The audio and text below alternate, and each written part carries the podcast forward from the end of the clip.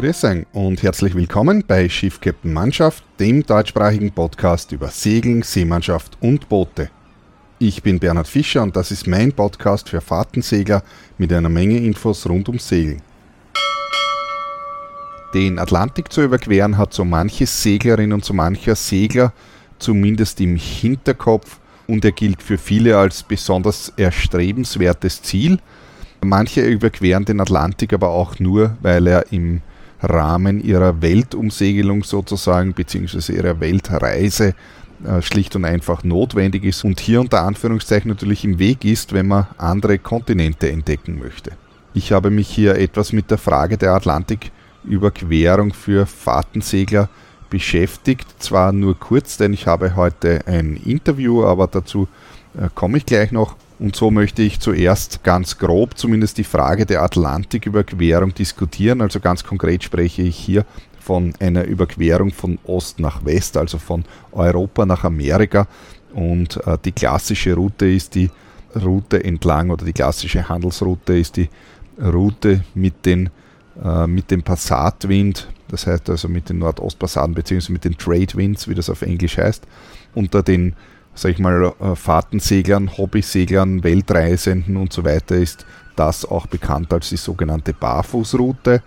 Die Barfußroute geht aber jetzt nicht nur über den Atlantik, sondern man kann der Barfußroute um die ganze Welt folgen.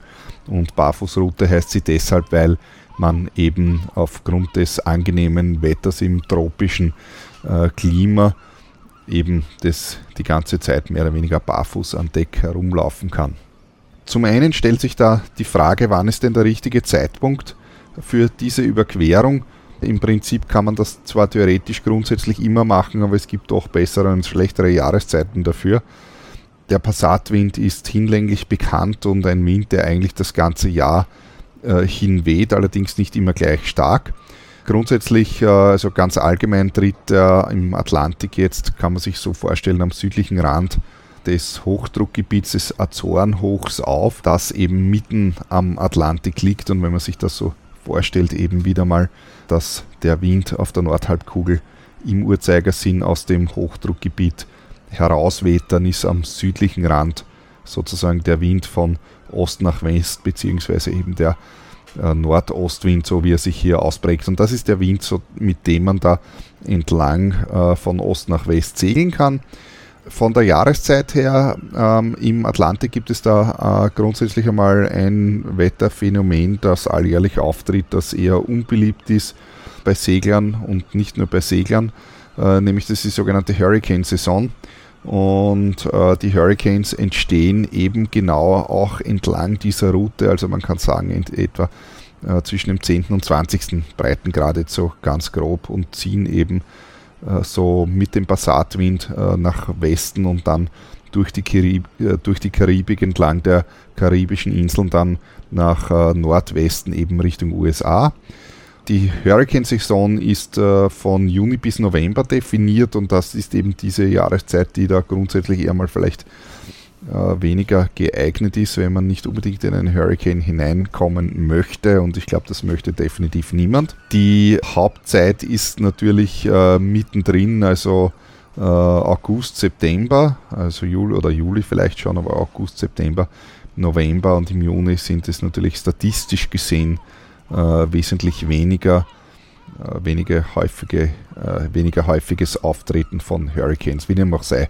Also erleben möchte man das nicht. Das heißt, äh, segeln wird man dann doch eher außerhalb dieser Saison, sprich eher im Winter, also ab November, November, Dezember, Jänner, Februar, so in diese Richtung. Was man zu dieser Zeit dann hat, sind, dass die Passatwinde aber definitiv natürlich schwächer sind, da in der, ähm, im Winterhalbjahr äh, die Sonneneinstrahlung auf der Nordhalbkugel bekannterweise natürlich etwas schwächer ist und das Azorenhoch ähm, erstens einmal etwas weiter nach Süden wandert und außerdem äh, etwas schwächer wird äh, und kann sogar unter Umständen teilweise sogar komplett zusammenfallen. Das macht aber nichts, der Wind wird im Schnitt trotzdem in etwa bei 2 bis 6 Beaufort liegen, so mittendrin ungefähr, was zum Segeln eben also angenehm ist. Das heißt, wir reden da von 5 bis 25 Knoten Wind ungefähr. Wo genau ist denn jetzt diese Barfußroute und wie geht man das eigentlich an? Also klassischerweise segelt man von Europa wie auch immer Richtung äh, Kanarische Inseln und von den Kanaren geht es dann weiter nach Süden. Man kann jetzt natürlich direkt äh, von den Kanarischen Inseln Richtung, ähm, äh, Richtung äh, Karibik aufbrechen. Äh, die erste Insel, auf der sehr viele landen, da sie etwas vorgelagert ist, ist die Insel Barbados. Man kann aber auch äh, von den Kanarischen Inseln vorerst etwas weiter nach Süden fahren, also Richtung Südwesten und in etwa die Kapverdischen Inseln anpeilen, beziehungsweise etwas äh, westlich von den Kapverdischen Inseln anpeilen. Und zwar deswegen, weil der Passatwind auf den Kanaren noch nicht weht. Man hat zwar dort meistens auch durchaus äh, nördliche Winde, ähm, aber es ist jetzt nicht, noch nicht der Passatwind. Im Passatwindgürtel liegen dann eigentlich erst die Kapverdischen Inseln. Das heißt, wenn man wirklich mit dem Passatwind hinüberfahren möchte, dann muss man weiter in den Süden fahren, wenn man Richtung Südwesten fährt, in die Nähe der Kanarischen Inseln. Also das wäre eine empfohlene Route. Dann hat man außerdem äh, die Möglichkeit, sofern ähm, irgendetwas schief geht, irgendetwas kaputt geht, man irgendetwas nicht geplant hat, dass man äh, dann doch noch einen Zwischenstopp auf den Kapverdischen Inseln einlegen kann. Ich habe hier auch einen sehr interessanten Artikel äh, gefunden, äh, den kann ich nur äh, allen Atlantiküberquerern, beziehungsweise die, die vorhaben, den Atlantik zu überqueren, äh, zu lesen, und zwar auf äh, www.blauwasser.de slash Atlantiküberquerung. Äh, dort steht einiges zum Thema Atlantiküberquerung und es ist sehr interessant. Der Autor hat hier auch ähm, statistisch ermittelt, wie lange die Reise dauert und so weiter äh, im Rahmen von verschiedenen Regatten. Und er schreibt hier auf jeden Fall, dass äh, sehr viele ähm, Schiffe, die eben von den Kanaren aus gestartet sind, dann unabsichtlicherweise doch aufgrund von äh, oft technischen äh, Gebrechen oder Planungsfehlern, was den Diesel oder also sprich den Treibstoff oder das Wasser betrifft, äh, dann doch einen Zwischenstopp in den äh, auf den Kapverdischen Inseln gemacht haben und das aber zeitmäßig äh, kaum einen Unterschied macht. Also man verliert hier nicht wirklich eine Zeit, wenn man so fährt, weil man dann dafür nämlich auch richtig im Passatwind drinnen ist und ähm, hier super sozusagen mit den Wintern nach äh, Westen kommt. Ja, ich habe mir jetzt dann zusätzlich noch die Frage gestellt, wie machen denn das eigentlich die Profis? Wo fahren denn die eigentlich? Und da habe ich mir den Tracker der letzten Route de Rum angeschaut den kann man sich online ansehen äh, auf alexthompsonracing.com slash rdr-tracker. Äh, dort ist der Tracker online. Äh, die letzte Route rum hat äh, im November 2018 stattgefunden, wo am 4. Äh, November äh, die Boote gestartet sind und es sind hier mehrere Klassen und ich habe mir das angesehen. Man kann auf dem Tracker unten, also die Regatta ist ja schon vorbei, dementsprechend sich ansehen, wo jedes einzelne Boot im Detail wirklich gefahren ist. Und ich habe hier zwei, also zwei Routen herausgefunden, zwei Hauptrouten unter Anführungszeichen jetzt, die gewählt worden sind.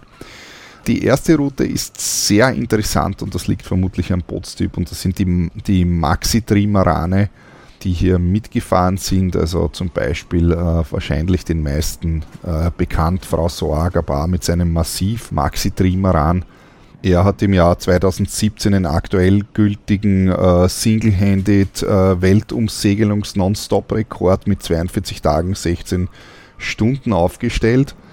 Ebenfalls unterwegs mit einem Maxi-Tree äh, ist äh, der Fraus Jojo, der ebenfalls einen Weltrekord hält und zwar nicht im Single-Handed, äh, Single sondern eben im äh, Mannschaftssegeln und zwar den absoluten Weltumsegelungsweltrekord mit äh, seinem äh, Maxi-Trimaran und zwar ebenfalls im Jahr 2017 mit 40 Tagen und 23 Stunden. Und diese beiden sind auf jeden Fall bei der Route rum bereits ab in etwa Madeira quer über den Atlantik direkt Richtung Karibik aufgebrochen. Das Ziel war in Guadeloupe. Und die sind also wirklich definitiv von Madeira quer hinüber gestochen. Anders als die äh, meisten anderen Boote, wenn ich da ebenfalls zum Vergleich habe, sind jetzt die Imokas, also Imoca 60. In dieser Klasse drinnen sind namhafte Segler wie zum Beispiel Alex Thompson, Vincent Rioux oder Paul Meilhardt, alles äh, Starter, die auch auf der Vendée Globe zum Beispiel mitgefahren sind. Und die sind äh, bis zu den Kanaren hinunter gesegelt, also Madeira vorbei, dann Kanarische Inseln weiter und ab Kanarische Inseln dann direkt quer, ebenfalls, also natürlich nicht in einer geraden Linie, aber mehr oder weniger direkt Richtung äh, Karibik, Richtung Guadeloupe gesegelt. Mit einer normalen Fahrtenjacht ist man natürlich bei Weitem nicht so flott und man hat natürlich neben der Route noch andere Herausforderungen zu meistern. Äh, ganz besondere natürlich äh, den Proviant, den man mitnehmen muss, genügend äh, Essen und Trinken. Dem Thema Weltumsegelung habe ich übrigens einmal einen Podcast gewidmet und zwar das war die neunte Episode äh, vom 15. Jänner 2019 heißt Versicherungen, Weltumsegelungen um Funk. Und in diesem Podcast habe ich unter anderem das Thema Weltumsegelungen und Rekorde etwas besprochen. Im heutigen Podcast habe ich nun jetzt ein Interview von einem Seglerpaar, das äh, tatsächlich den Atlantik überquert hat. Und ich habe sie hier zu einigen dieser Themen befragt. Ich werde das anschließend auch noch etwas zusammenfassen. Viele von euch werden sie wahrscheinlich von Facebook und Instagram kennen. Und zwar ist das der Sailing Sea Tramp. Das ist die Nina und der Mario mit ihrer Bavaria, die eben Sea Tramp heißt. Und sie reisen bereits seit 2017 über die Weltmeere. Das heißt also ganz konkret haben sie im Mittelmeer begonnen, haben das Mittelmeer sehr ausführlich bereist und sind jetzt im heurigen Jahr eben im November aufgebrochen, um den Atlantik zu überqueren und die Karibik zu besichtigen und sie befinden sich derzeit gerade am Sprung in den Pazifik. Das heißt, sie sind derzeit gerade in Panama und da ist es mir gelungen, sie mittels Skype zu erreichen und über ihre Segelreise zu interviewen und im Speziellen natürlich auch zu ihrer Atlantiküberquerung. Hallo Nina, hallo Mario, es freut mich, dass ihr da heute Zeit habt für mein Interview. Als Punkt 1 natürlich steht immer so am Programm, so wer seid ihr eigentlich und was habt ihr denn so eigentlich schon gemacht und was habt ihr weiter vor? Also vielleicht erzählt mal ein bisschen, wo, wo seid ihr gerade, wo wart ihr schon überall und, und wie geht's weiter oder zumindest planmäßig? Ja, sehr gerne. Hallo Bernhard erstmal. Also wir zwei, Hallo. Nina, Nina und ich, ich heiße Mario. Ähm, wir sind mit unserer Segelyacht Sea Tramp seit 2017 unterwegs, haben 17, 18 im Mittelmeer verbracht und Ende 18 sind wir dann rüber gesegelt in die Karibik. Wollten ursprünglich schon Ende 17 uns auf den Weg machen, hatten uns dann allerdings in, ja, wie soll ich sagen, in Griechenland verliebt, sodass wir gesagt haben, Aha. boah, nee, das ist echt so schade, dass wir jetzt hier so wenig Zeit hatten. Lass uns doch einfach hier überwintern, dann bleiben wir noch ein Jahr länger hier, beziehungsweise noch eine Saison länger hier und dann machen wir die äh, Atlantikpassage halt ein Jahr später sodass wir erst 2018, also sprich im Dezember letzten Jahres sind wir rüber gesehen, nee, gar nicht mal im Januar, Januar genau, ja. 2. Januar. Also seit 2017 schon. Also ich muss gestehen, dann, ich verfolge euch ja schon also ziemlich lange unter Anführungszeichen, ich bestimmt jetzt schon seit Mitte 2018. Ja. Aufmerksam okay. geworden bin ich eben, da wart ihr noch im Mittelmeer. So bin ich drauf, weil ich ja eigentlich auch im Mittelmeer normales unterwegs ist, ist als Europäer irgendwie am einfachsten. Ne? Griechenland Absolut. ist super, ja. Wo habt ihr da überwintert in Griechenland? Ja, also das war im Grunde genommen, waren wir schon auf dem Weg von ähm, Kefalonien Richtung Malta. Ja. Quasi, wir sind losgesegelt mit der Absicht eben halt nach Gibraltar zu fahren oder nach Gibraltar zu segeln. Als uns auf halbem Weg zwischen Kefalonien und Malta so ein Sturm erwischt hat und äh, wir dann abgedreht sind nach Sizilien und da hatten wir uns dann halt überlegt, boah, ne, lass uns zurückfahren. Sind wir da zurückgesegelt, zwei Tage später bis wir dann im November festgestellt haben, in Griechenland wird es auch etwas kühl im Winter. Jetzt müssen wir was anderes machen. Ähm, mhm. um die Geschichte etwas abzukürzen, überwintert haben wir dann nicht in Griechenland, sondern wir sind in Tel Aviv geblieben. Mhm. Wann wart ihr da? Im November 2017 wart ihr in Sizilien? So ungefähr? Ähm, genau. Ähm, wir nehmen wir jetzt nee, nachdenken, das war noch Oktober. Wir sind dann im Oktober wieder eben halt zurück nach Griechenland, haben da noch zwei Monate verbracht, ähm, sind da am Peneloponnes vorbei, runter nach Kreta, ja. Okay. und dann Kanya waren wir eine Zeit lang, sind dann langsam eben halt ostwärts gesegelt und ja, wie gesagt, dann, dann kamen langsam die ersten Herbststürme wurde kalt und dann fingen wir an eben halt uns zu überlegen, was machen wir jetzt? Dezember, Januar, Februar sind ja lang und ja, irgendwie schon. so auf die kalten Temperaturen hatten wir uns gar nicht eingestellt, also mussten wir uns erstmal eine Alternative suchen. Und ja. ähm, zu dem Zeitpunkt hatten wir noch beabsichtigt, runter ins Rote Meer eben halt zu segeln und dort zu überwintern. Das haben wir dann auf der Strecke dann auch wieder verworfen, so dass wir unterm Strich eben halt bis Israel gekommen sind und da festgestellt haben, bei 22 Grad ließ sich das dann immer noch sehr gut aushalten. Von daher haben wir es dann in okay. Tel Aviv nochmal Januar und Februar verbracht. Äh, Dezember und Januar. Okay. So. Na, das ist cool. Hört sich auf jeden Fall super an und sehr flexibel auf jeden Fall. Also ich möchte, da, ich möchte nochmal zu der Sizilien-Geschichte zurück und zwar deshalb, weil vielleicht sind wir da indirekt und sogar weggefahren, weil ich kann mich erinnern, ich war nämlich 2017 im November mit einer Überstellung unterwegs und da war ein Riesensturm äh, den haben sie in den Medien als äh, Medicaine und so weiter angekündigt und so. Und wir waren da auch in Sizilien auf einem Zwischenstopp. Ich weiß jetzt nicht mehr genau das Datum, aber es war im November 2017. Na gut, wie dem auch sei. Das aber war der, Atlantik. war der nicht letztes Jahr erst? Der war 2018. Ich glaube, letztes Jahr haben die doch das erste Mal diesen Begriff Medicaine tatsächlich in den Medien benutzt. War das aber 2018? Tempus fugit, ich weiß nicht. Zeit verfliegt auf jeden okay. Fall. Also ich ja, auch, das steht Zeit Wir haben Freunde, die ähm, auf Flicata waren zu der Zeit und haben wir ja. mit denen mitgefiebert, beziehungsweise uns Sorgen gemacht, ob die dann auch durch die Gegend geschubst wurden. Und wir haben das von hier beobachtet. Also ich meine, das war letztes okay. Jahr. Aber ich weiß es nicht. Ja, okay, ist jetzt auch nicht so wichtig. Okay. Ja, cool. Und ihr seid jetzt dann mittlerweile ihr seid dann äh, ja über den Atlantik und wenn ich jetzt das mit den die Videos in Erinnerung habe, ähm, wart ihr in Afrika dann auch vor der Atlantiküberquerung, oder? Genau, wir sind von den Kanaren noch mit einem Freund gemeinsam auf die Kapverden runtergefahren, Kap haben da nach Silvester gefeiert und sind dann am 2. Januar, nee, am 4. Januar losgefahren und waren dann 17 Tage später auf Barbados. Ja, genau. Also das ist ja noch nicht allzu lange her, ja. Mhm. Richtig. Also relativ gesehen. Okay, also ihr seid also Kanaren, Kapverden und dann einfach gerade rüber. Habt ihr da irgendwie, wir, also ich sage mal, jetzt vom Routing her, vom, vom Wetter, fahren wir weiter nördlich oder weiter südlich oder habt ihr gesagt, so heute ist das Wetter schön, jetzt starten wir einfach? Ja, also wir hatten uns im Vorfeld natürlich viel Gedanken gemacht, wie wir fahren wollen, ob wir über die Kanaren fahren ähm, und dann eben halt direkt oder runter zu den Kapverden. Hatten wir uns auch überlegt, zuerst mit der ARC, mit der Rallye zu fahren. Ja, genau, die ARC ist nämlich der Klassiker und die fahren die beiden Routen, ja. Genau, ja, es gibt die ARC und die ARC Plus. Genau, die ARC Plus fährt eben halt über die Kapverden.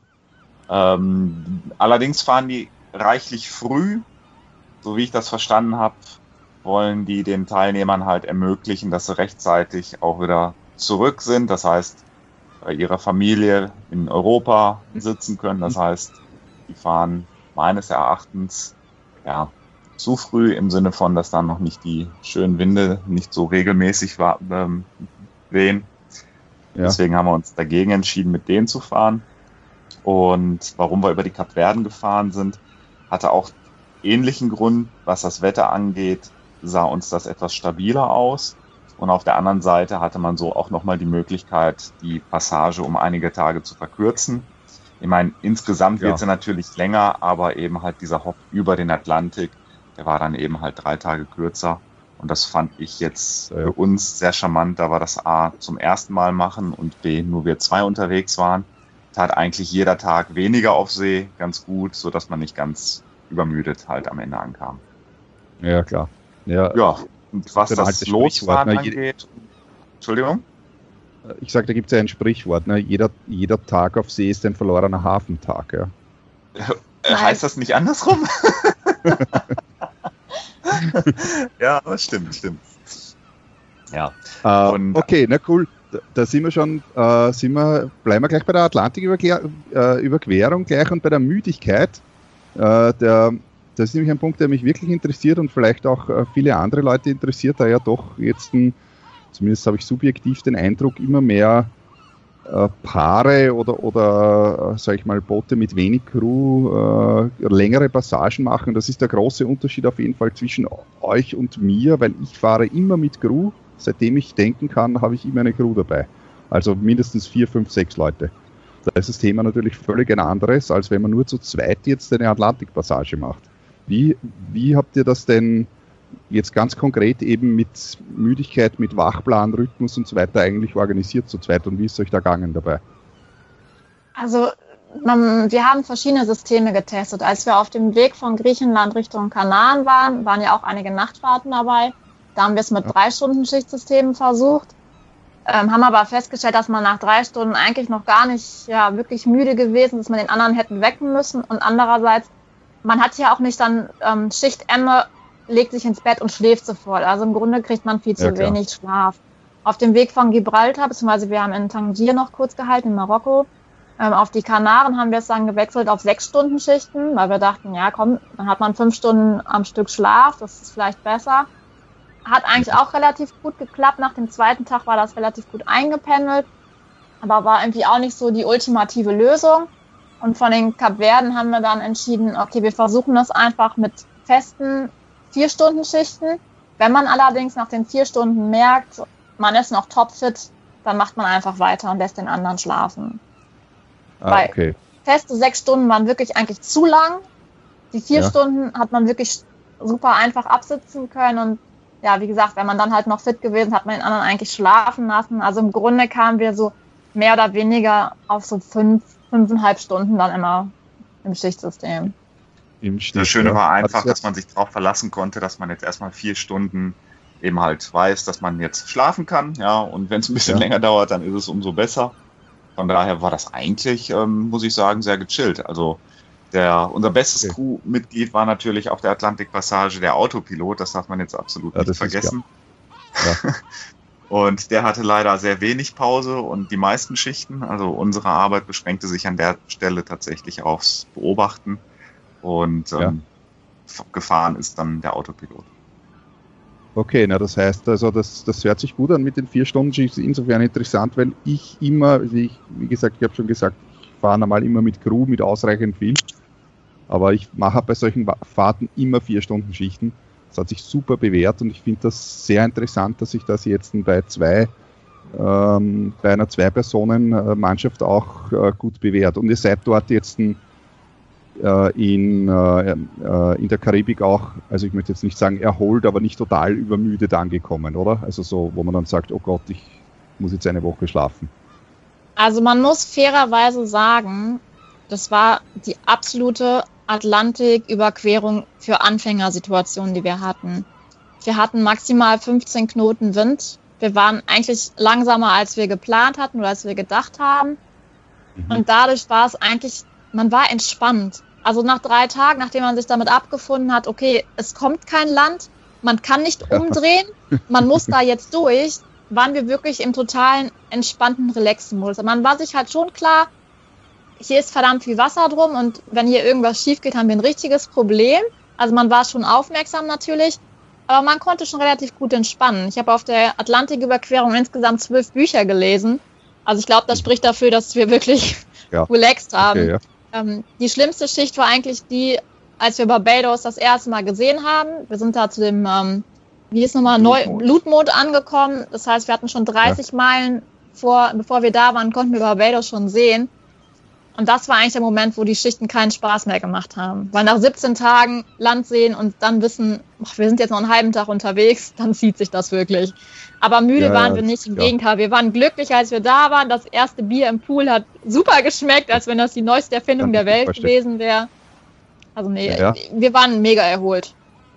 Wie Nina okay, gerade gesagt hat, das, das Schöne an der Sache war einfach, dass wir, wir hatten keine Squalls unterwegs. Ähm, mhm. Das Wetter war vollkommen stabil. Wir hatten echt einen gleichmäßigen Wind. Wir mussten zwar immer ein bisschen südlich dann abdrehen, mal südlich, mal nördlich, eben halt, ja, die eben die, die aktuellen Wetterbedingungen halt waren. Aber ähm, von, der, von der Windstärke war das der Passat, so wie man sich vorstellt, hätte nicht besser laufen können.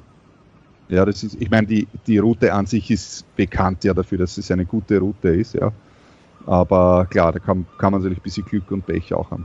Ja, apropos Wetter, wie, wie habt ihr das, äh, mit, äh, habt ihr da Wetterforecasts oder irgendwie empfangen über Satellit oder so oder, oder nicht auf der, auf der Passage? Mhm. Also wir haben tatsächlich ein Satellitentelefon dabei gehabt, ein Iridium. Iridium, und ja. Mhm. Ein Freund von uns, ein Hobbypilot, der hat uns dann täglich um 12 Uhr anhand unserer Koordinaten, wir haben ihn dann per SMS bzw. per E-Mail ähm, unsere Koordinaten zugeschickt über das Satzphone und ja. er hat dann im, na, wie hieß das Format? Metar, genau, Metar-Format, die ähm, Wetterinformationen für die Koordinaten und ja, eben halt zugeschickt. Mhm, mhm. Okay, also na, so ein Iridium ist schon super, ja. Ähm, der Unterschied war, wir hatten jetzt kein Iridium Go, dass wir uns tatsächlich haben selber das Wetter abrufen können, sondern da auf die Unterstützung von unserem Freund angewiesen waren. Ah, okay. Das, das, hat aber super funktioniert. Er hat sehr gerne gemacht, er war auch schon bei uns an Bord. Das heißt, er konnte da auch sehr gut mitfühlen und mitfiebern. Und auf der anderen Seite waren die Informationen wirklich sehr gut, wie er sie aufbereitet hat. Das heißt, auf dem Punkt hat uns dann auch ein bisschen geroutet, gesagt, so, fahrt mal noch einen Grad weiter südlich, da habt ihr ein bisschen stabileren Wind oder jetzt dreht er, äh, fahrt mal wieder ja. nach Norden. Und das hat echt super geklappt. Ja, ich kenne das, ich kenne selber das Iridium Go, da, äh, weil du es jetzt angesprochen hast, aber wie genau technisch welche Satellitentelefone es da gibt, weiß ich jetzt auch nicht so genau. Mhm. Aber ja, das ist auf jeden Fall sehr brauchbar. Eine, äh, so eine Kurzwellen-Funkanlage, oder was habt ihr nicht an Bord? Nein, nein. Äh, nur ein normales UKW-Funkgerät oder so. Genau. Ja. Äh, wegen dem Autopilot habe ich da noch eine Frage und zwar, du hast ja gesagt, das war ja bester Freund, ja ganz klar. Äh, was ist das für ein Autopilot genau? Also ja. ein ganz normaler elektrischer, hydraulischer oder Windsteueranlage oder was habt ihr da genau? Äh, genau, nee, das ist ein elektrischer äh, Luma, Luma Mamba nennt er sich. Und Aha, okay. äh, das ist ein Viertel, Viertel PS Antrieb. Äh, kein Linearantrieb, sondern der ist direkt an der Welle befestigt. Und ähm, okay, ja. ja lief super. Und äh, wie und strommäßig, äh, also ich meine, der braucht ja klarerweise Strom war das dann kein Problem. Also habt ihr ein, äh, sag ich mal, zum Laden von der Batterie hier wieder eine, eine ein PV-Panel oder Wind, irgendeinen Windgenerator, Wellengenerator oder einfach nur mit Diesel? Mhm.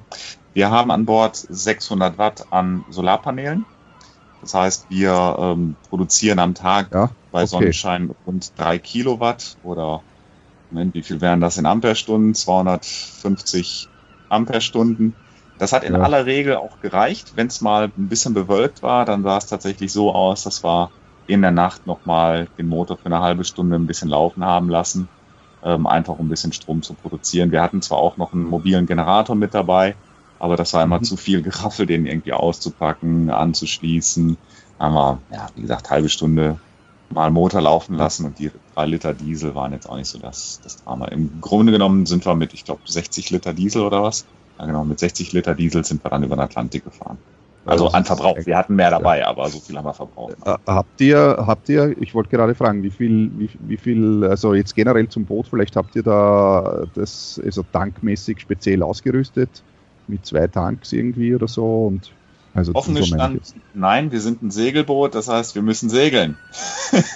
Naja, aber wir haben 250 Liter im Tank und haben noch ein paar Jerrycans an Bord. Das heißt, wir haben 250 im Tank plus nochmal 120 in Kanistern äh, mitgeführt. An Wassertanks haben wir zweimal 250 Liter, beziehungsweise ich glaube einmal sind es 250 Liter, einmal sind es 200 Liter. Ja. Und dann haben wir noch eben halt abgepacktes Wasser mitgehabt und generell haben wir sehr viel provisioniert, was das angeht. Ich glaube, wir hätten von, von, äh, vom Proviant her locker bis April weiterfahren können. okay. Äh, das, also auf jeden Fall genug. Na gut, zu zweit ähm, hat man auch genug Platz. Was, was ist es eigentlich für ein, für ein Boot? Über das Boot haben wir noch gar nicht gesprochen.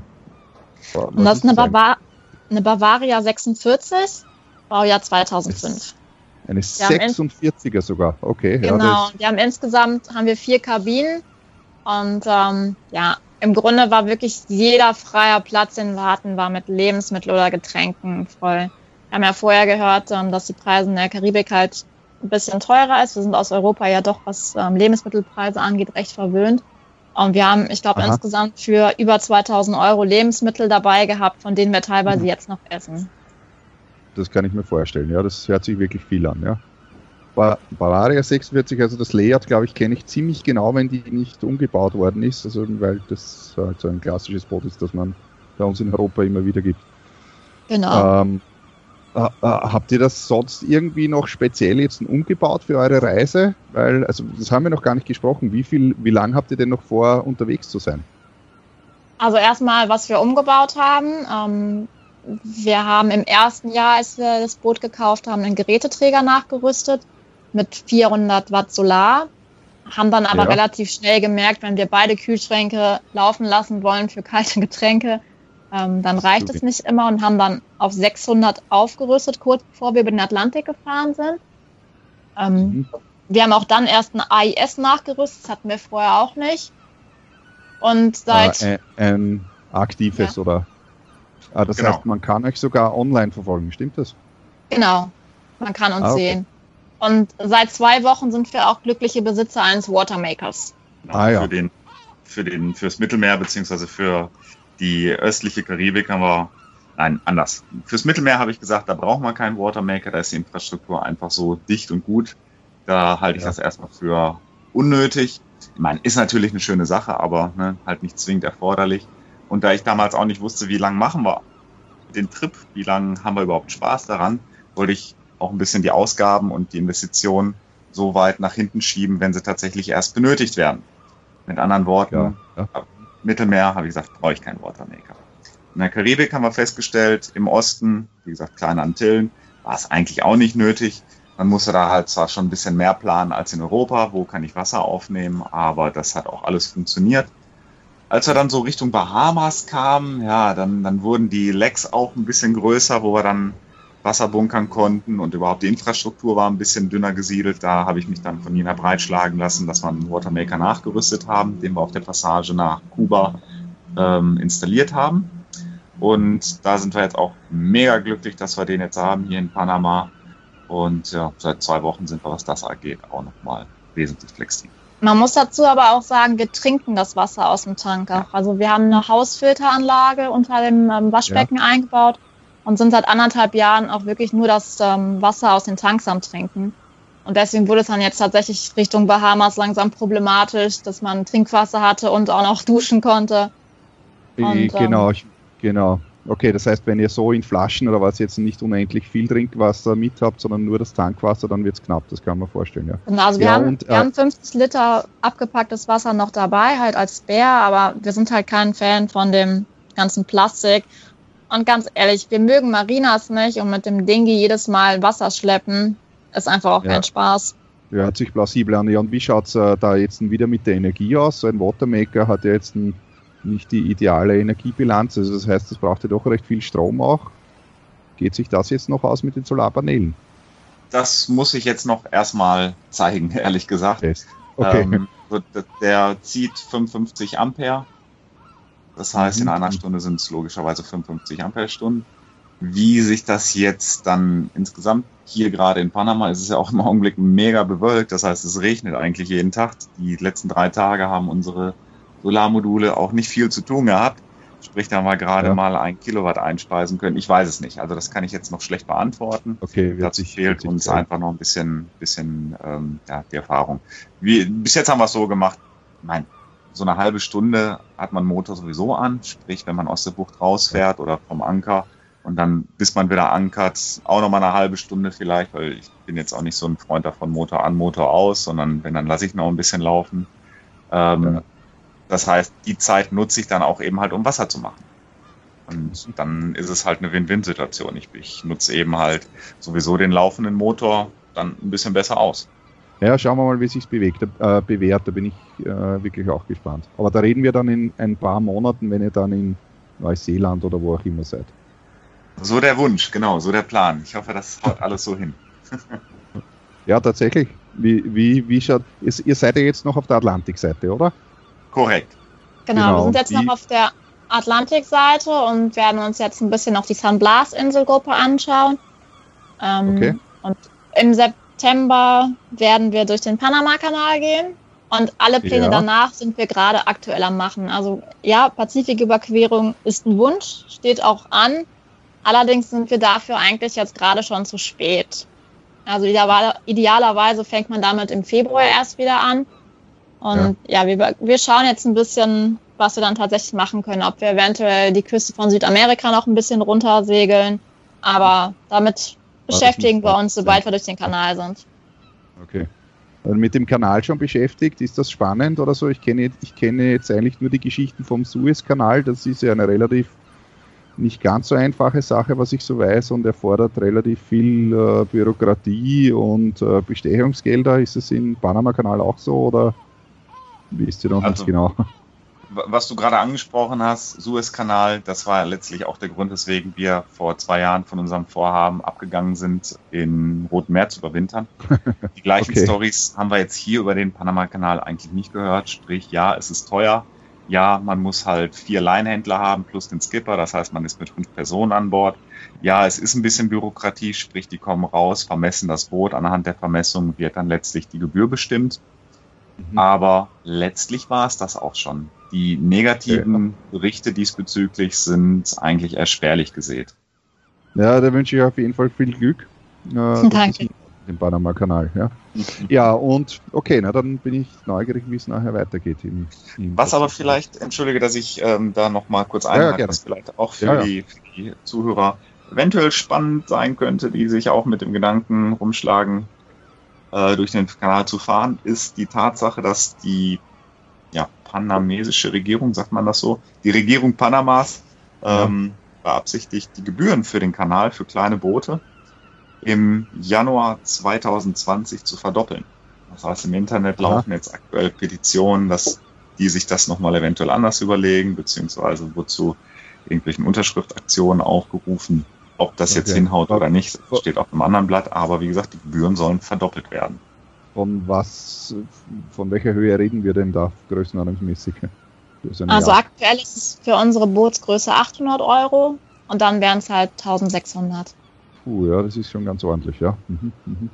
Ja, und rein so vom Plan jetzt, ähm, also so vom Großen, das the, the Big Picture.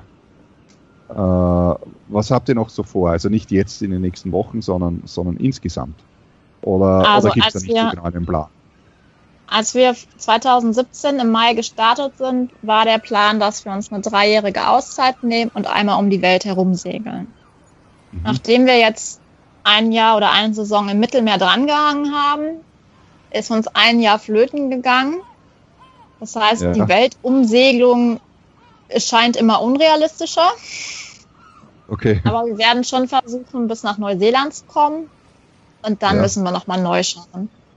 Was dann passiert. Also das heißt sozusagen, Neuseeland steht auf jeden Fall noch im, im Plan, wie auch immer jetzt zeitlich im Detail, wird man dann eh sehen, aber und dann einfach schauen, wie es weitergeht. Also Neuseeland ist so das persönliche Wunschziel aktuell, wo wir gerne auf jeden Fall hinkommen möchten und alles andere danach müssen wir dann schauen. Ja, Wunschziel. Also zwei, zwei Sachen fallen mir dazu ein.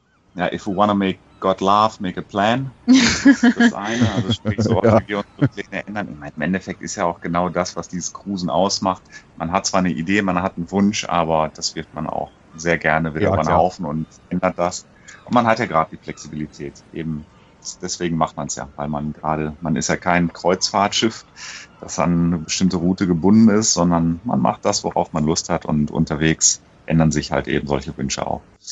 Für uns war auch ja, die Atlantiküberquerung eben halt die Pflicht. Ja, ja. Das war so nach dem Motto, sagt, das müssen wir auf jeden Fall machen. Jetzt haben wir zu Hause bei den daheim gebliebenen so eine auf dicke Hose gemacht, die machen eine Weltumsegelung. dann haben wir gesagt, irgendwann, nee, komm, über den Atlantik müssen wir auf jeden Fall. Und ja, ähm, alles, was danach kommt, ist letztlich die Kür. Wir haben, also okay, ich habe ein bisschen Recherche betrieben, was mit den ganzen Leuten passiert, die auf so eine Weltumsegelung eben halt gehen. Und da habe ich mal mitbekommen, dass 80 Prozent derer, die aufbrechen mit der Absicht, die Welt zu umsegeln, tatsächlich nach der Atlantikpassage aufhören. Die Gründe die dafür sind na, oder eben halt, was ich gelesen habe, sehr vielfältig. Ob denen das Geld ausgeht oder ob sie feststellen, dass das noch doch eine ganze Menge Wasser ist und viel Langeweile bedeutet oder dass sie sich dann ähm, ja, finanziell das nochmal überlegen müssen ja. oder, oder, oder. Also wie gesagt, Gründe gibt es viele. Aber wenn ich jetzt dazugehöre zu diesen 80 Prozent, dann bricht mir auch kein Zacken aus der Krone. Okay, ja. Und also der Weg ist das Ziel und nicht unbedingt. Ja, auf jeden Fall. Ja, also ich habe das jetzt natürlich nicht recherchiert, aber ich habe das auch schon von einigen Leuten gehört, das was du jetzt gesagt hast, dass es eben dann nach der Atlantik überquert verschiedenen Gründen, die du jetzt eh aufgezählt hast, dann doch aus ist. Oder dass manche noch ein bisschen weiterkommen irgendwie in die Südsee, aber dann doch, doch irgendwie hängen bleiben. Ja. Genau. Okay, na wie dem auch sei, ja. Äh, sag, wie, äh, wie heißt denn das Schiff äh, äh eigentlich, beziehungsweise wie finde ich es denn auf dem IS? Das, das Boot heißt Also E und das Sea Tramp oder ja, genau. Also, genau. genau. Also, dass es Sea Tramp heißt, weiß ich, aber am IS heißt es auch, auch genauso. So ist es, ganz genau. Okay, na, dann muss ich dann gleich mal suchen gehen, ja, nachher. Okay, ja, Ausstattung von dem Boot, ja, wie schaut es denn äh, beseelungsmäßig aus? Habt ihr da, was habt ihr so segelmäßig mit dabei, so Groß- und Rollgenor oder auch noch spezielle, was weiß ich, Passatwind, irgendwas Segel, Sturmsegel, wie, wie schaut es da aus, oder? Wir haben tatsächlich zwei Rollreffanlagen, sprich einmal die Genua als äh, ja, Roll-Genua logischerweise und ja. das Groß ist auch ein Roll groß. Abgesehen davon haben wir tatsächlich keine weiteren Segel. Wir hatten uns auf den Kanaren ein ähm, Passatsegel, eben halt einen Wingacker, zulegen wollen, hatten den auch ja. tatsächlich schon an Bord, sind dann aber von der Idee wieder abgegangen, aus dem einfachen Grund, weil wir festgestellt haben, für uns zwei wäre das ja nicht händelbar. Also ja, ist, okay. ist eine lange Geschichte. Ich glaube, darüber könnte man wahrscheinlich einen eigenen Podcast machen. Ähm, lassen wir es einfach ja. dabei, dass ich für mein Gefühl gesagt habe, ich werde es nicht benutzen auf der Atlantikpassage und ich möchte es eigentlich nicht haben, weil ich sehe mich dem nicht gewachsen. Ja, okay, ja. Das heißt, ihr seid da mit der Standardbesegelung rüber und das hat gut funktioniert und auch nicht irgendwann einmal gut bei 15 Knoten Wind, da passiert auch nicht viel. Also jetzt, ich meine, ein Segel kann ja auch kaputt gehen oder so und das, das meine ich jetzt natürlich. Ja. Auch wenn das jetzt wahrscheinlich bei vielen zu ziemlichem ähm, ja, Schmunzeln führen wird, was ich jetzt sage. Wir haben tatsächlich nur die Genua einmal gesetzt und in Barbados haben wir sie wieder runtergenommen. Dazwischen haben wir, ich, ich glaube doch, wir haben, wir haben zwei Wänden oder zwei Halsen gemacht, ähm, ja. aber das war's. also wir okay. waren da sehr, sehr lazy unterwegs. Wir hatten nicht mal das Groß draußen, sind da mit unseren viereinhalb Knoten ähm, ja, hingedümpelt und für mich war das ausreichend. Dadurch, dass wir dann nur ein Segel draußen hatten, musste ich mir auch nicht viele Gedanken machen, was, was eben halt eine Patenthalse angeht oder ähnliches. Und das war einfach sehr gechillt. Für, für mich war es die sichere Alternative. Langsamer, aber wir waren sehr, sehr. Ja, sicherheitstechnisch ist das natürlich das absolute Argument. Da hast du total recht. Ja, das stimmt schon. Ja, also so habe ich das jetzt gar nicht betrachtet. Ich habe jetzt auch darüber nachgedacht, wie ich das natürlich jetzt mache, aber ähm, wenn ich zu zweit bin, nur mit dem, mit dem Vorsegel, da kann eigentlich nicht schief gehen in Wahrheit. Der, der kann gar nicht sein. Ja. Also so gesehen. Vor, ja, vor allem ja. in dieser Vorwindsituation, selbst wenn da jetzt mal ein Squall mit, weiß ich nicht, 25, 30 Knoten gekommen wäre, ähm, ich glaube, das hätte auch jetzt nicht wirklich was ausgemacht. Wahrscheinlich, ja. Ja, das ist interessant, ja. Das ist jetzt, also damit hätte ich jetzt nicht gerechnet mit dieser Antwort, sondern also viele schleppen ja überhaupt, wenn ich so viel Platz habe, ich kenne ja die 46 relativ gut, aber da zu zweit ist ja da allein in der Bugkabine, da können ja fünf Leute drin schlafen. Ja. Also ich meine jetzt nicht, sondern da, also ich könnte dort ja fünf Segelsäcke verstauben mit allen möglichen. Na cool. Ist, ist auch eine ähm, finanzielle Sache, darf man jetzt auch nicht vergessen. Ich habe auch ja, noch klar. eine Anmerkung dazu. Also es sind auch noch tatsächlich die Originalsegel, die wir benutzen. Das heißt, unsere Segel ja. sind von 2005. Aber der Vorbesitzer okay. hat das Boot eigentlich nicht benutzt. Also wir haben zwar ein Baujahr 2005 gekauft, aber das war wie Neuboot. Deswegen ja. haben wir es auch noch nicht für nötig gesehen, uns neue Segel zu holen. Die sind einfach noch super. Ihr habt es aus dem Mittelmeer oder in Deutschland gekauft? Genau, wir haben es unterhalb von Barcelona gekauft. Ah, okay, in Spanien. Ja, mhm, verstehe. Und dann dort eigentlich gleich gestartet sozusagen. Genau, wir sind in ähm, La Rapita, also St. La Rapita gestartet, sind dann allerdings erstmal nach Osten gesegelt, sprich bis Kroatien, da eine Zeit lang uns äh, vergnügt. Bin ja gebürtiger Kroate, dann meine Eltern nochmal besucht und Ach so, dann, okay. Ach. Und dann sind wir erst wieder in die andere. Okay, na, das, das ist interessant, ja. Wo, wo wart ihr da in Kroatien überall?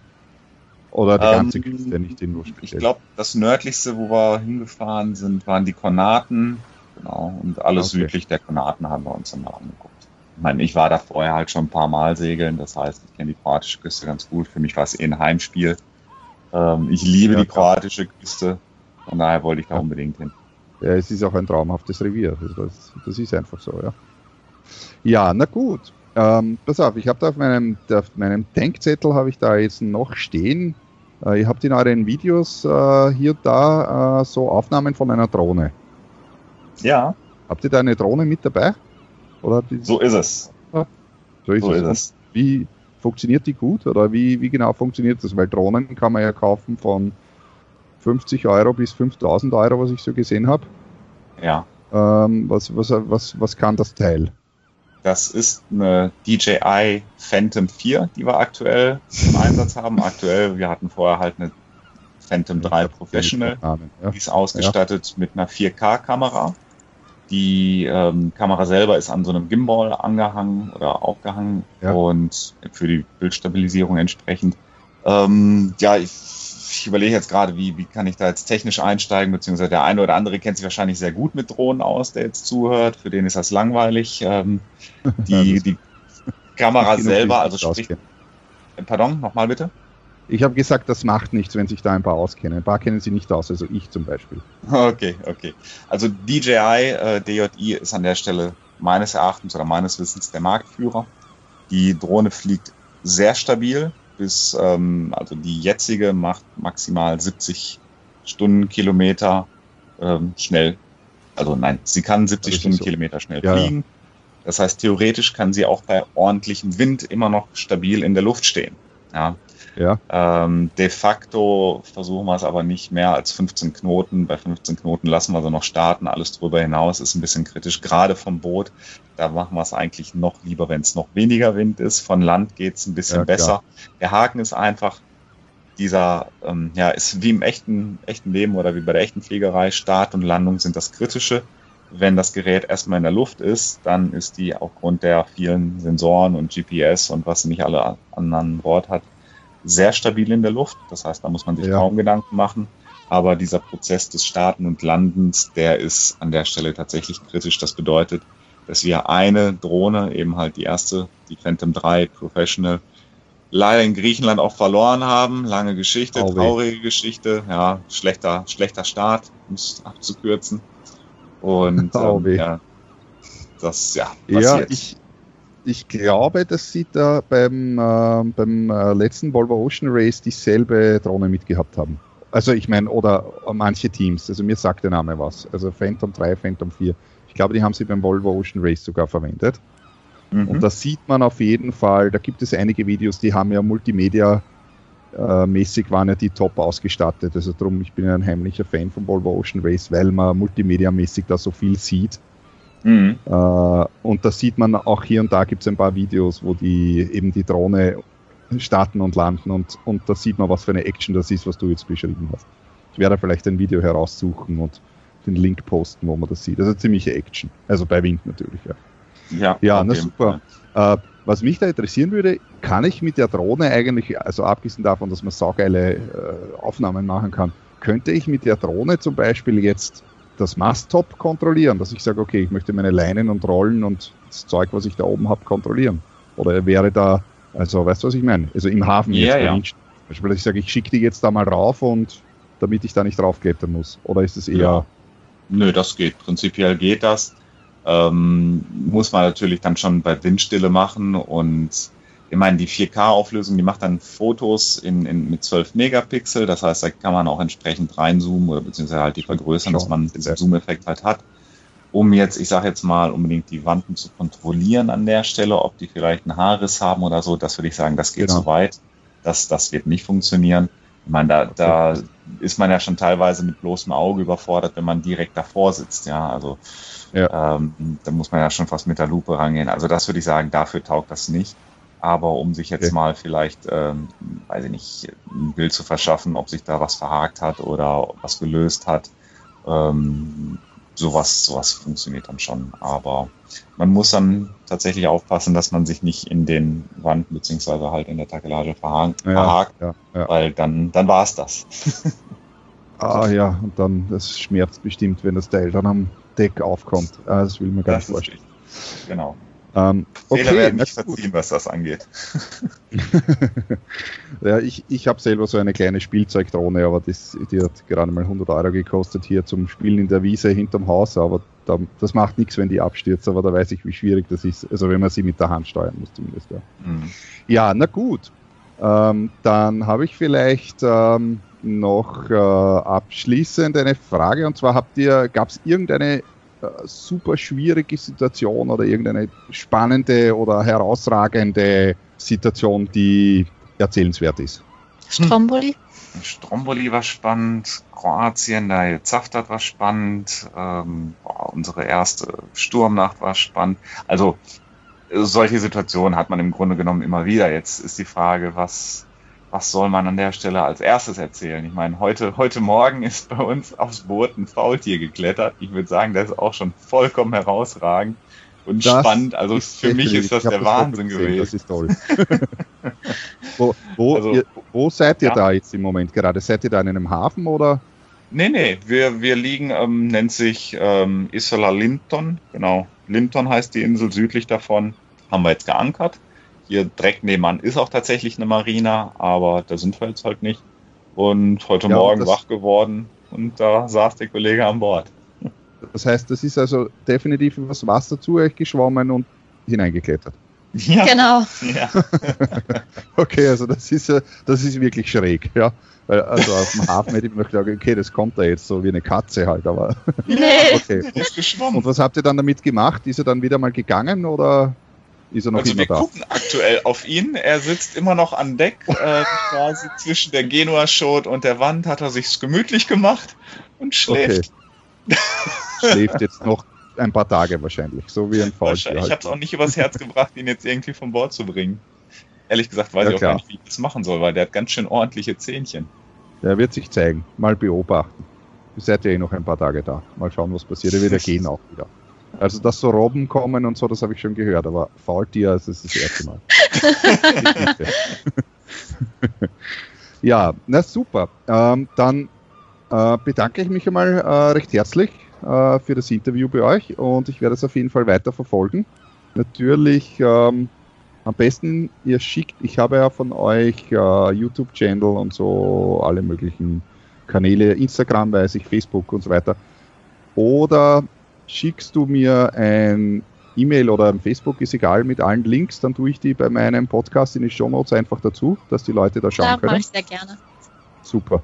Und ja, dann. Dank. Wir bedanken uns auch sehr für, für die Gelegenheit und freuen uns da bei dir im Podcast äh, ja, mit teilhaben zu dürfen oder teilnehmen zu dürfen, so meine ich. Ja, das sage ich auch danke und wir hören uns auf jeden Fall wieder beim in Neuseeland dann oder irgendwann zwischendurch auf jeden Fall. Na, für okay, ein Watermaker-Fazit. ja, genau, richtig. Das war also das Interview mit Nina und Mario. Ich hoffe, es hat euch gut gefallen. Es waren eine Menge interessante Informationen dabei und ich bedanke mich hiermit nochmal bei den beiden für die Zeit. Und wie man sieht, kann man eine Menge erleben, wenn man so eine Weltreise macht, denn ein Faultier an Bord, das erlebt man sicher nicht alle Tage. Zusammenfassend möchte ich da also Folgendes festhalten oder Folgendes diskutieren. Äh, sie haben also insgesamt 17 Tage gebraucht. Ich habe das jetzt mal so grob geschätzt äh, mit 2100 Seemeilen von den Kapverdischen Inseln jetzt bis in die Karibik hinüber. Das ergibt ein Tagesetmal von ca. 123 Seemeilen und wenn man das umrechnet, kommt man auf eine Schnittgeschwindigkeit von 5,1 Knoten. Das ist auch das, was ich immer benutze als äh, durchschnittliche Berechnung, wenn mich jemand fragt, naja, wie lange brauche ich denn für diese und diese Strecke, dann sage ich immer, ich rechne immer mit fünf Knoten, das ist so meine Standard-Sicherheitsrechnung und wie man hier sieht, ja, das kommt auch ziemlich genau hin, obwohl es eine sehr lange Distanz ist mit sehr vielen Tagen. Was ich sehr bemerkenswert äh, finde, ist, dass sie mit 60 Liter Diesel ausgekommen sind. Natürlich ist es bei einer derartigen Atlantiküberquerung, wo es sozusagen nicht um Zeit geht, anders als wenn Alex Thompson unterwegs ist natürlich. Äh, egal, wenn man auch ein paar Tage mal in der Flaute steht, das kann einem nämlich sehr wohl passieren, auch auf der Passatroute.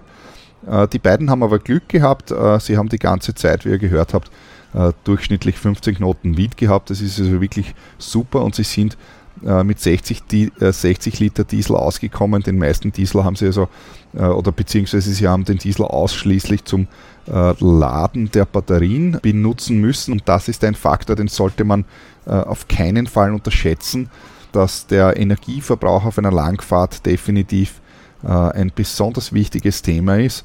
Und sie haben äh, schlauerweise in zusätzliche Solarpaneele investiert und zwar insgesamt 600 Watt. Das ist also schon ganz ordentlich. Das müssen also vier oder sechs Paneele sein. Ich habe jetzt leider kein Foto von mir im Moment. Ist aber schon eine ordentliche Fläche, die also entsprechend auch Energie gibt. Und gerade auf dieser Route kann man doch, oder beziehungsweise generell in den südlicheren Regionen, kann man natürlich mehr äh, mit oder beziehungsweise mit viel Sonnenschein rechnen. Wenn man weiter in den Norden kommt, muss man sich unter Umständen natürlich andere Taktiken überlegen. Da wird man mit den Solarpanelen nicht so viel Freude haben auf dieser Route sehr gut. Was ich ebenfalls sehr interessant gefunden habe und was mich äh, fasziniert und ich glaube, das ist auch sehr interessant für viele, die das ebenfalls zu zweit machen, ist das Wachsystem. Nina hat ja erzählt, äh, dass sie verschiedene Wachsysteme getestet haben und dass sich eben dieses Vier-Stunden-System bewährt hat, wobei sie eben vereinbart haben, ein Vier-Stunden oder beziehungsweise einen zumindest vier Stunden Rhythmus fix zu machen. Das heißt, eine Wache dauert mindestens vier Stunden und sie haben dann eben das variabel verlängert, sofern man sich äh, eben oder sofern sie sich eben fit gefühlt haben. Ähm, ich habe dem Thema Wachsystem und Wacheinteilung ebenfalls einmal einen Podcast gewidmet. Ähm, bei mir ist es so, dass ich normalerweise immer mit Crew unterwegs bin und daher natürlich andere Anforderungen an das Wachsystem habe. Dennoch benutze ich ebenfalls ein 4-Stunden-System mit Crew natürlich äh, und das hat sich auch bei mir bewährt. Wer etwas mehr über das Thema Wachsystem wissen möchte, wie ich das auf meinen Segelturns mache, da kann ich nur den Podcast Nummer 22 vom 22. Mai empfehlen. Der heißt Wachsystem und Wacheinteilung. Da habe ich genau über dieses Thema gesprochen. Nina und Mario könnt ihr natürlich auch live äh, verfolgen und zwar über AES. Sie haben einen aktiven AES-Sender an Bord und ich habe das schon überprüft. Man kann also auf marinetraffic.com zum Beispiel äh, gibt man einfach den Bootsnamen ein. Der Bootsname ist Sea Tramp, aber ich werde das eh in den Shownotes verlinken und da kann man live sehen, wo sie gerade unterwegs sind und natürlich auch auf ihren Social Media Kanälen. Äh, das heißt äh, über Instagram, Facebook oder auch YouTube, wo Nina in regelmäßigen Abständen Videos veröffentlicht zu den Dingen, die so in den letzten Tagen passiert sind. Alle Links dazu selbstverständlich wie immer auch in den Shownotes hier zum Klicken und da bin ich auch wieder am Ende angekommen mit meinem Podcast. Es würde mich natürlich freuen, wenn ich da von euch wieder ein Feedback bekomme oder irgendwo auch einfach nur ein Like in irgendeiner Podcast-App oder sonst irgendwo. Uh, ihr könnt mich jederzeit erreichen über Facebook, meine Seglerseite unter facebook.com slash bhsegler oder über meine Homepage unter www.freeskippers.at. Da findet ihr unter slash podcast alle Podcasts, die ich bisher produziert habe, beziehungsweise unter slash media alle anderen Kanäle auch, unter anderem auch meinen YouTube-Kanal, wo ich meine kleinen Live-Berichte immer veröffentliche, die es übrigens bald wieder geben wird, denn in zwei Wochen geht es dann in die EGs und da gibt es wieder eine Menge Live-Berichte. Am einfachsten und unkompliziertesten erreicht ihr mich natürlich auf die klassische Methode per E-Mail an bernhard.freeskippers.at. Dann bis zum nächsten Mal, wenn es wieder heißt Schiff, Captain, Mannschaft. Viert Dank.